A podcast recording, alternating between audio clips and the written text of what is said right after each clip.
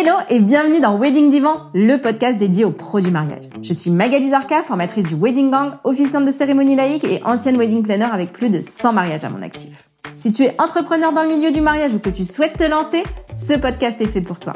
Comment réussir, comment se démarquer et surtout comment durer dans le mariage? Autant de questions auxquelles nous répondrons ici via des interviews sans tabou de prestataires de mariage ou qui peuvent t'aider à améliorer ton business. On y abordera leur parcours, leurs réussites et leurs erreurs aussi parfois. Je partagerai également avec toi tous mes conseils, astuces et outils pour te donner un accès direct à la réussite dans le Wedding World. Allez, pose-toi dans ton canapé, écoute-nous dans ta voiture ou même en faisant la vaisselle et surtout, abonne-toi pour ne manquer aucun épisode.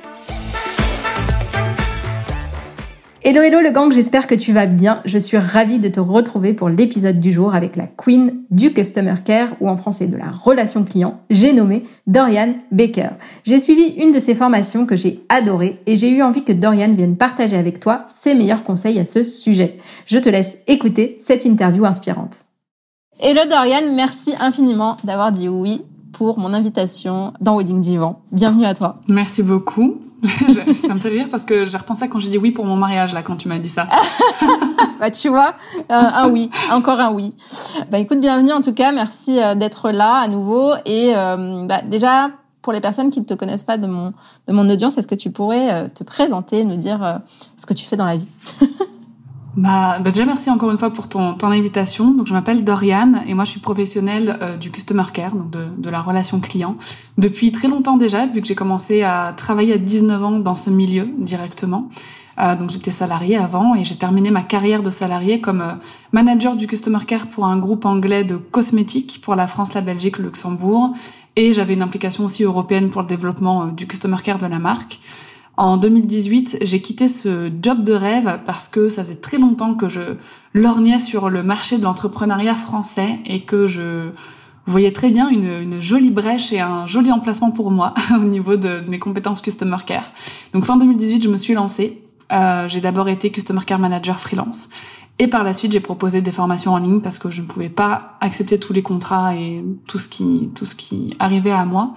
Et euh, il y avait surtout un gros gros, manque de d'éducation sur ma cible, donc qui sont les, entrepreneurs, les freelances, les prestataires, euh, mais souvent qui sont tout seuls à gérer leur activité. Il y avait un gros manque d'éducation et de, de, de stratégie, de technique vraiment pour eux, pour les aider dans leur business. Donc euh, c'est comme ça que je me suis lancée. Depuis, euh, bah, on est une équipe maintenant de cinq personnes. Euh, je forme aussi des Customer Care Managers freelance à côté. Donc euh, j'ai une formation professionnalisante. De l'autre côté, je forme les entrepreneurs bah, qui veulent gérer tout seuls à euh, gérer leur Customer Care. Et je fais aussi du recrutement pour les entrepreneurs qui veulent déléguer leur Customer Care. Voilà, donc des conseils en ah recrutement, de l'accompagnement en recrutement de Customer Care Manager. Justement. Eh ben, tout ça. tout ça. En gros, une problématique Customer Care, j'ai la solution. exactement. Peu importe le problème. Écoute, moi j'ai suivi, euh, j'ai suivi ta formation, je te disais en off, euh, grâce au, au, bundle de Geneviève Gauvin. Ben, j'ai adoré. Après, euh, comme je te disais aussi, ben, je citais déjà ton exemple en fait dans, dans ma formation où je dis, ben voilà, si vous voulez en savoir plus sur le customer care, allez voir chez Dorian Baker. et, euh, et du coup, euh, vraiment, j'ai adoré. Donc, je me suis dit, effectivement, ce que tu disais, le manque d'éducation, entre guillemets, sur la partie freelancing ou prestataire de services, etc. Moi, je le ressens aussi euh, dans, dans, ma, dans la communauté du mariage. Donc, je me suis dit, ça serait super que Dorian vienne nous expliquer un petit peu comment ça fonctionne. Du coup, qu'est-ce que c'est vraiment le customer care? Le Customer Care, je vais commencer par dire que c'est une philosophie business qui va mettre au centre de toutes les décisions qu'on va prendre pour notre activité l'humain. Donc l'humain, le client idéal, dans ton cas, dans le cas de ton audience, les mariés, les personnes qui vont faire appel euh, à, à nous, prestataires de mariage. Donc c'est vraiment eux, les mettre au centre de toute notre décision, de toutes nos décisions, pardon. Et euh, c'est aussi avoir cette vision un petit peu 360 de leur relation. C'est-à-dire que le customer care, ça n'intervient pas qu'à partir du moment où ils sont clients. Ça intervient bien avant, à partir du moment où on va prendre contact avec nous, où on va interagir sous l'un de nos contenus, etc. Pour commencer à créer cette relation de confiance, surtout dans le milieu du mariage. Enfin, en vrai, dans tous les milieux, mais encore plus les personnes qui vont faire appel à vous, il faut qu'ils aient un minimum confiance. Il faut qu'ils aient confiance en vous. Ils vont vous confier un des moments les plus importants de leur vie. Clairement, euh, il faut qu'ils aient confiance et cette confiance, elle se construit oui, à travers l'image de marque, à travers peut-être votre site, à travers vos contenus, mais aussi à comment vous allez accueillir, comment vous allez répondre aux personnes qui vont euh, qui vont vous contacter, euh, même si elles sont pas encore clientes. Mmh. Ouais, les prospects, euh, même même avant en fait, des, voilà les, les premiers premier, le premier contact dès le premier contact. Ça. En fait, faut les soigner comme si c'était déjà nos clients quoi. Exactement, exactement. Et si tu devais donner euh, trois conseils à une, une, personne qui se lance dans le mariage pour son customer care, ce serait quoi? Euh, D'en faire une priorité. Première chose, d'en faire une priorité, de se dire que euh, en fait, sans customer care, les personnes vont avoir beaucoup plus de mal à avoir confiance en nous, ou vont pas du tout avoir confiance, et que en fait, s'il n'y a pas cette confiance qui s'installe, on peut pas vendre nos produits et nos services. Donc vraiment en faire une priorité. Dans un deuxième temps, c'est de l'organiser. Donc, c'est de se dire, OK, je dois l'intégrer à mon business comme n'importe quelle tâche, comme ma création de contenu, comme le fait de faire ma comptabilité, comme euh, le fait de faire mes recherches de nouveaux prestataires, euh, d'événements, etc. Le customer care, ça doit être intégré à son planning d'entrepreneur, tout simplement. Et euh, troisième chose, euh, surtout dans le milieu du mariage, je dirais de penser à une expérience aussi. Plus que simplement le customer care, répondre à tout le monde, c'est hyper important, mais il y a aussi l'expérience où là on va vouloir créer les bonnes émotions au bon moment. Et dans le milieu du mariage, tout est question d'émotion. Tout, vraiment. Qu'est-ce qu'on va ressentir, à quel moment. Et bien évidemment, les émotions qu'on veut provoquer, c'est euh, de la joie, c'est euh, que les personnes se sentent rassurées avec nous, qu'on les décharge mentalement. Enfin voilà, il y a beaucoup d'émotions qu'on peut provoquer euh, à ce moment-là. Donc c'est vraiment ces trois ces trois choses là faire de son customer care une priorité, l'organiser et bien intégrer à son planning business et créer une expérience euh, client euh, qui va enchanter et qui va aider à convertir donc aussi forcément les prospects en clients. C'est trop bien parce que je, reconnais la formatrice en toi qui résume les trois, les trois points à la fin de son discours. C'est parfait. Et du coup, comment faire quand on est en pleine saison, selon toi? Parce que quand on a ben, plein de mariages, comment on fait pour, pour garder un customer care au top alors qu'on a plein de clients, plein de mariages en même temps, plein de trucs à gérer? Je pense que il faut préparer cette saison. Il faut l'anticiper. Customer care, euh, ça, beaucoup de choses peuvent s'anticiper dans le customer care. Par exemple, pendant la saison, on a déjà nos clients, on est déjà booké, etc. On sait qu'on va peut-être avoir un délai de réponse plus long parce qu'on va pas pouvoir être tous les jours devant ses emails ou de, sur son téléphone portable. C'est de se dire, ok, bah là, je vais répondre moins souvent à mes prospects en tout cas. Euh, je vais être 100% consacré aux clients que j'ai déjà. Et c'est peut-être de mettre un message euh, automatique en disant bah je réponds euh, à tous mes messages le mardi et le jeudi, par exemple, je dis vraiment au pif, euh, mais pour que les personnes qui nous écrivent soient au courant. Donc c'est d'anticiper et de savoir à l'avance qu'on va être moins disponible pour son customer care, mais il n'y a aucun souci d'être moins disponible à partir du moment où on garde un minimum d'organisation pour ça et où les personnes qui nous écrivent sont au courant de quand est-ce qu'on va être disponible pour eux. Donc il y a anticiper ça, préparer des templates de réponse pour euh, gagner du temps au maximum pendant toute cette période euh, de, de, la saison des mariages, préparer euh, bah, pendant la basse saison tout ce qu'on peut en amont, toutes les questions qui vont nous être posées, toutes les templates de messages pour valider les devis, pour valider les paiements, pour informer qu'un paiement a bien été reçu, pour euh, informer du retard d'un prestataire. Enfin voilà, on peut vraiment préparer tout, tout, tous les messages, tout ce qu'on va avoir besoin d'envoyer ou de répondre, on peut les préparer en amont. Et on aura juste à les personnaliser au moment venu. Autre chose à anticiper, c'est aussi tous les process. Surtout si euh, on démarre, par exemple, que ça va être notre première saison, avoir tous les process en place si jamais euh, bah, des mariés se désistent, demandent un remboursement, s'il y a un prestataire qui nous lâche au dernier moment, avoir un plan B, enfin voilà, vraiment tout anticiper et tout processiser au maximum, euh, c'est hyper important. Si on n'a pas pu anticiper et que c'est possible, prendre de l'aide. Vraiment, prendre de l'aide pour éviter d'être débordé et même pour nous aider à gérer nos clients actuels de la saison. Donc ça peut être un ou une Customer Care Manager freelance qui va venir en, renfort pendant la saison, qui va peut-être réceptionner les emails, les appels et les messages avant vous, qui va faire le tri, qui va répondre à ce qu'elle peut répondre. Par exemple, là-bas, euh, j'ai pas reçu ma facture, est-ce que vous pouvez me la renvoyer? Hop, elle va la renvoyer. Est-ce que vous pouvez me dire où ça en est pour euh, telle ou telle chose? Ou euh, c'est peut-être elle qui va envoyer bah, différents choix de prestataires, voilà, qui va peut-être gérer 50 ou 80% des échanges. Et ensuite, les échanges qu'elle ne pourra pas gérer parce que ça reste la wedding planner, le, professionnel qui va pouvoir le faire, eh ben c'est vous qui allez reprendre. Mais ça peut aider énormément. Oui, en gros, ce que tu conseilles, c'est de quand même donc en, quand tu dis anticiper, c'est d'écrire peut-être chaque étape de ton Mhm. de ton expérience client et de dire euh, voilà là qu'est-ce que je peux faire pour soit automatiser, soit améliorer, soit C'est ça. ce genre. D'anticiper un maximum. Si on n'a pas le temps d'anticiper, de demander de l'aide, enfin de faire appel à une extérieure. Si jamais c'est pas possible, on peut euh, bah, prendre un petit peu plus de temps et un petit peu plus d'énergie pour euh, préparer, prendre du recul, remarquer qu'est-ce qui nous prend le plus de temps, qu'est-ce qui nous prend le plus d'énergie. Euh, quelles sont en ce moment là les sollicitations customer care que j'ai? Est-ce qu'elles sont urgentes ou pas urgentes? Et c'est de dire par exemple là un prospect qui se marie dans deux ans, de lui dire est-ce qu'on peut planifier un appel? Est-ce que je peux vous recontacter dans un mois? Euh, Voilà, c'est de revenir plus tard vers des personnes ou, ou vers des, des prospects où là pour le moment c'est pas forcément urgent. Leur envoyer peut-être une plaquette de présentation en attendant, ce genre de choses, mais euh, pas les oublier bien évidemment. Mais si vous n'avez pas la bande passante là pour euh, vous en occuper à l'instant T, c'est de revenir vers eux plus tard et euh, d'essayer de, de reporter ce qui peut être reporté par exemple. Et là, tu penses que, enfin, je pense que la, la plupart des gens me diraient oui, mais si je leur dis de revenir plus tard, euh, ils auront peut-être trouvé quelqu'un d'autre. Alors, c'est pas eux qui reviennent plus tard. C'est nous, en tant que professionnels, qui allons les recontacter. Et donc, on les décharge mentalement de ça. C'est de leur dire, bah, écoutez, moi, je serais trop heureuse de vous accompagner. Euh, là, euh, j'ai pas énormément de disponibilité en ce moment euh, parce qu'on est en pleine saison des mariages. Par contre, euh, j'ai une disponibilité pour qu'on fasse un appel ensemble dans trois semaines, dans un mois. C'est vrai que si on reporte à plus d'un mois, c'est peut-être un peu trop long. Par contre, est-ce qu'on peut planifier un appel à ce moment-là ou est-ce que je peux revenir vers vous pour qu'on planifie? Vous n'avez à penser à rien du tout, vous inquiétez pas, je vous recontacte telle date et on peut planifier ça ensemble. Et là, la personne, vous avez déjà pris en charge une part de sa charge mentale. Elle n'a pas envie forcément de reprendre du temps, etc., à forcément aller chercher quelqu'un d'autre. Après, il faut savoir qu'en règle générale, euh, des personnes qui cherchent un professionnel du mariage, ils contactent forcément plusieurs personnes. C'est c'est obligé. Ils contactent plusieurs wedding planners, ils attendent le devis de plusieurs wedding planners. Mais s'il a vraiment eu le coup de cœur sur euh, l'un, il va attendre d'avoir tous les devis, d'avoir toutes les informations en sa possession pour prendre sa décision. Et s'il a eu un coup de cœur sur une autre, bah, d'un côté, tant mieux pour lui.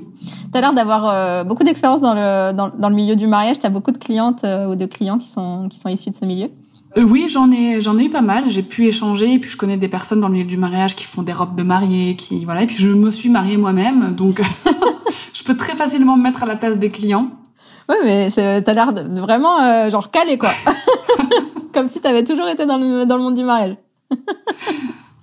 Je, je regardais euh, quatre mariages pour une lune de miel parfois. Ah. Mon expertise mariage s'arrête là, mais j'arrive à facilement imaginer, en tout cas, euh, le métier et à quel point on peut être débordé effectivement à certaines certaines périodes, quoi. C'est clair. Et du coup, qu'est-ce que tu conseillerais pour gérer un client mécontent? Ou une cliente L'écouter. Une cliente mécontente. Ouais, dans un premier temps, c'est l'écouter. Mais c'est pas juste l'écouter pour répondre, c'est vraiment l'écouter en écoute active pour vraiment euh, comprendre et avoir de l'empathie pour vraiment euh, proposer la meilleure solution par la suite. Un client mécontent, il est rarement mécontent pour rien. Ça reste quand même rare. Il y a toujours eu un petit truc, même si nous, pour sur le moment, on ne comprend pas ce qui s'est passé, il y a forcément quelque chose qui a heurté ses sentiments, encore plus dans ce milieu-là, où on est, euh, les mariés sont souvent sous pression, stressés, à cran, donc il en faut peu. Hein. Il en faut peu peut-être dans ce milieu-là pour euh, rendre un client mécontent. Mais euh, d'expérience, de, de- des retours que j'ai pu avoir, c'est qu'il y avait toujours eu un petit quoi qu'à un moment donné. Soit on avait dit qu'on allait revenir vers euh, vers nos clients à telle date et on l'a pas fait, et donc ça a rajouté du stress à ces à ces personnes-là et, et voilà. Soit euh, il y a eu un problème avec des prestataires extérieurs qui nous ont lâchés, qui eux n'ont pas bien réalisé la prestation, etc. Et dans ce cas-là, effectivement, mais si c'est pas de notre faute, ça reste quand même nous, en tant que wedding planner, enfin nous, je me mets dedans, mais pour que, voilà, on s'englobe tous dans le même truc. Tu vois, je t'ai Euh, dit, tu, tu fais déjà partie du milieu. Et donc voilà, et c'est quand même nous qui avons eu la responsabilité, parce que c'est nous qui avons proposé, par exemple, etc. Donc c'est vraiment d'écouter, de comprendre l'impact que ça a eu sur nos clients, sur leur mariage peut-être aussi, et ensuite de trouver la meilleure solution pour leur rendre le sourire. Parfois, une écoute active, ça suffit, parce qu'on va mieux comprendre on va pouvoir on va avoir le temps de corriger la chose de dire bah écoutez je comprends merci de m'en avoir fait part. Bah je vais mettre en place un autre système pour qu'on puisse se contacter euh, autrement ou euh, peut-être que vu qu'on est dans la même ville on peut faire nos rendez-vous en allant boire un verre ensemble. Peut-être que ce sera euh, plus facile pour vous et plus agréable etc enfin c'est vraiment ajusté si on peut l'ajuster sur le moment. Et je me souviens que j'avais euh, accompagné une photographe de mariage à régler un problème customer care justement euh, de, de, de mariés qui étaient pas contents. Et en fait, euh, parfois ça peut être juste de faire un petit cadeau, un petit geste commercial. Elle avait offert un album photo supplémentaire ou un cadre, euh, quelque chose comme ça. Bah, ça peut être pareil. Si on a vraiment quaqué à un moment donné, parce que ça peut arriver à n'importe quel professionnel, et je pense encore plus dans le milieu du mariage où on enchaîne les mariages, etc. Ça peut arriver à n'importe quel wedding planner de faire un oubli, de faire une erreur, etc. C'est bah voilà d'avoir, euh, d'anticiper peut-être aussi et de d'avoir un process pour se dire pour se dire ok si jamais je dois faire un geste commercial parce qu'il y a une insatisfaction une erreur de ma part qu'est-ce que je peux me permettre de faire? Est-ce que je peux offrir euh, je sais pas euh, un, un, shooting photo un bouquet de fleurs un, une cristallisation du bouquet de mariage pour euh, qu'elle le garde en souvenir tout le temps? Enfin en plus dans ce milieu là il y a tellement de trucs qui peuvent être faits mmh, qui peuvent tout de suite changer la donne que j'ai vu ça il y a pas longtemps là les cristallisations de mmh. bouquets de mariage pour les garder euh, tout le temps. Je me dis, mais alors ça, un petit cadeau de dédommagement pour euh, un problème qui s'est passé ou quoi, je pense que ça peut tout de suite rendre le sourire à, à une mariée ou un marié, quoi. Quel type de mariée t'as été, toi, du coup? Euh, Le type de mariée qui organise tout toute seule. Stressée, du coup ou... En vrai, non, pas du tout, parce que j'ai eu la chance d'avoir deux grandes belles-sœurs qui s'étaient mariées euh, quelques années avant nous. Euh, donc on s'est beaucoup reposé sur leurs conseils, sur leurs prestataires. Euh, en fait, on a pris le meilleur de leurs deux mariages Et pour faire le nôtre. voilà, donc euh, on a un petit peu tout fait nous-mêmes. Et puis pareil, le choix des prestataires, etc. Ça a été du bouche à oreille, énormément de bouche à oreille. et ce qu'on nos proches nous recommandaient parce qu'ils avaient testé et qu'ils avaient aimé, eh ben on a pris en fait tout simplement. Ah oui. Et du coup, il y avait c'était un grand mariage, il y avait beaucoup de monde? C'était un grand mariage. Mon mari est marocain, donc c'était un mariage euh, marocain. Il y a, je pense, on était peut-être 150 ou 200 personnes, quelque chose comme ça. Ça reste un grand mariage avec euh, bah, des traditions marocaines, avec, euh, tu sais, on, on m'a porté sur un, un petit trône et tout. J'ai changé de robe plusieurs fois, etc. C'était, c'était sympa. Trop bien. Ok, alors dans le podcast, je pose toujours des questions que je n'envoie pas pour euh, garder un peu de spontanéité. La première, c'est euh, qu'est-ce que tu as appris sur toi depuis que tu t'es lancé dans l'entrepreneuriat? Hmm. Qu'est-ce que j'ai appris sur moi depuis que je suis dans l'entrepreneuriat? Euh, J'ai découvert euh, deux facettes de ma personnalité, même deux facettes que je savais qui existaient déjà, mais qui se révèlent encore plus dans l'entrepreneuriat. J'ai un côté très princesse anglaise en mode Lady Diana, très douce, très voilà, mais je peux passer d'un autre extrême et devenir Lara Croft quand il le faut. Vraiment, c'est voilà deux facettes comme ça. Euh, tu, selon les situations, en règle générale, euh, soit on tombe sur Lara, soit on tombe sur Diana. c'est un peu ça. Et c'est voilà, c'est surtout ça. Et puis j'ai découvert que j'aimais bosser et que j'étais une bosseuse aussi, donc. Euh, tu, tu ouais, avant tu tu le savais pas? Si, j'ai toujours bien travaillé, mais dans mes aventures de salarié, j'ai tout, je me suis toujours senti emprisonnée à un moment donné. J'avais pas la liberté de faire ce que je voulais, comme je le voulais, de faire les projets que je voulais, etc.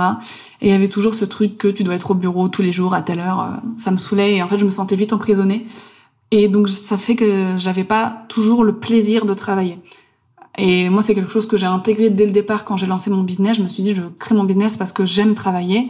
Donc, je veux travailler à ma façon euh, pour que j'ai au maximum le plaisir de travailler, quoi. Ouais, je suis d'accord.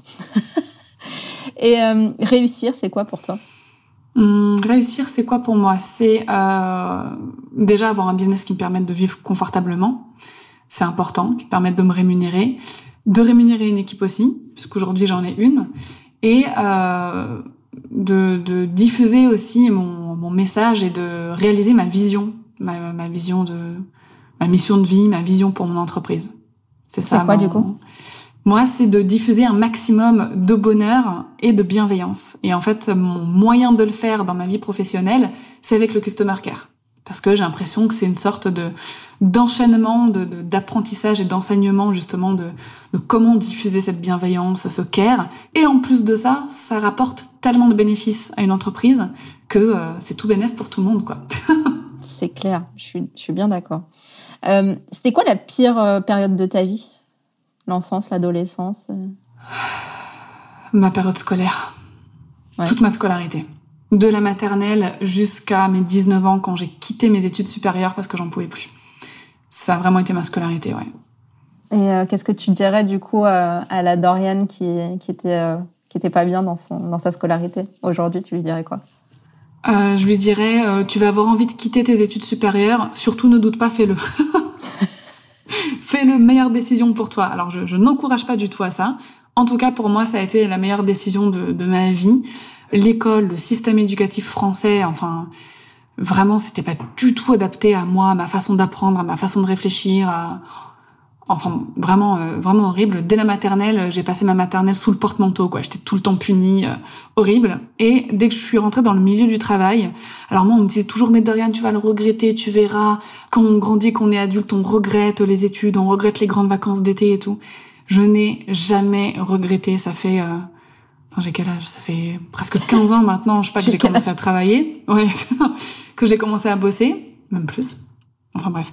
Euh... Et euh, je n'ai jamais regretté le moment où j'étais à l'école. Dès que j'ai commencé à bosser, c'est là où je me suis révélée parce que déjà je suis tombée sur des adultes qui me faisaient confiance. Alors dans le système éducatif dans lequel j'étais, on a toujours l'impression qu'on ne fait pas confiance, qu'on n'a pas d'autonomie, etc. Moi, dès qu'on m'a accordé ça, c'est là où je me suis révélée et que j'ai vu que j'avais une conscience professionnelle, que j'avais le potentiel de faire beaucoup de choses. J'ai fait plein de métiers différents et je pense que, enfin, tu vois, même si demain je dois arrêter mon business, j'aurais pas de souci à, à, aller bosser dans n'importe quel secteur parce que j'aime apprendre, j'aime euh, me donner pour un projet, etc. Donc, euh, donc voilà. Ok. Et dernière question, si tu avais un podcast, un livre ou un sais pas, euh, quoi, quoi que ce soit qui a changé ta vie d'entrepreneur et que tu pourrais conseiller aux auditrices et auditeurs de Wedding Divin, ce serait quoi? Hmm. Je risque de te décevoir, mais il n'y a rien qui a changé ma vie comme ça, où j'ai une révélation en lisant un livre, en me disant waouh, incroyable ce truc. Euh... Ou euh, ça peut être euh, un entrepreneur ou une entrepreneuse que tu as rencontré.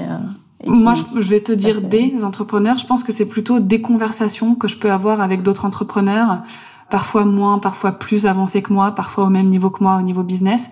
Mais ça va vraiment être des conversations, moi qui ont un impact en tout cas dans ma vie. Donc c'est pour ça que j'ai du mal, à, parce que dans un livre, en tout cas jusqu'à maintenant, euh, les livres business que j'ai lus, il va y avoir peut-être deux trois trucs qui vont me parler. Ça, mais tu vas prendre un euh, truc parti par là. Ouais, mais ça va pas être des game changers au point de me dire, waouh, ce truc faut que je le partage à tout le monde. Non, ça va plutôt être des conversations qui vont avoir un impact vraiment pour moi personnellement, pour mon business, euh, voilà. Donc, euh, si je pouvais recommander quelque chose, c'est de, de de pas hésiter à aller parler avec d'autres entrepreneurs, de faire des soirées networking, de, de, de prendre des bains de foule entrepreneuriales, ça fait du bien. Allez, j'en fais une dernière. Qu'est-ce que tu te dis pour te motiver quand tu as un petit coup de mou Ou, quelqu'un qui a un petit coup de mou, euh, qu'est-ce que tu lui dis pour le, pour le, pour le motiver? Alors, je ne me dis rien, par contre je fais, c'est que je change d'environnement de travail. Quand j'ai la routine euh, me saoule un petit peu, clairement ça a été le cas là ces derniers temps, la routine me saoule un peu, tu vois, je bosse de chez moi, ma vie c'est euh, amener ma fille à l'école, rentrer, je bosse, aller la rechercher à l'école et tout. Je me suis dit ah j'en ai un peu marre là de, de... ça manque un peu de, de, de piment et donc euh, bah, je vais je vais travailler maintenant une journée par semaine au moins ailleurs, dans un coworking, chez un, une copine entrepreneur, enfin voilà, je, je change d'environnement de travail et ça ça me remotive très bon conseil, je le fais aussi. Ça fait du bien. C'est clair. Bah, en tout cas, merci infiniment d'avoir partagé tout ça avec nous et euh, je te dis à très vite alors euh, pour peut-être un prochain épisode un jour.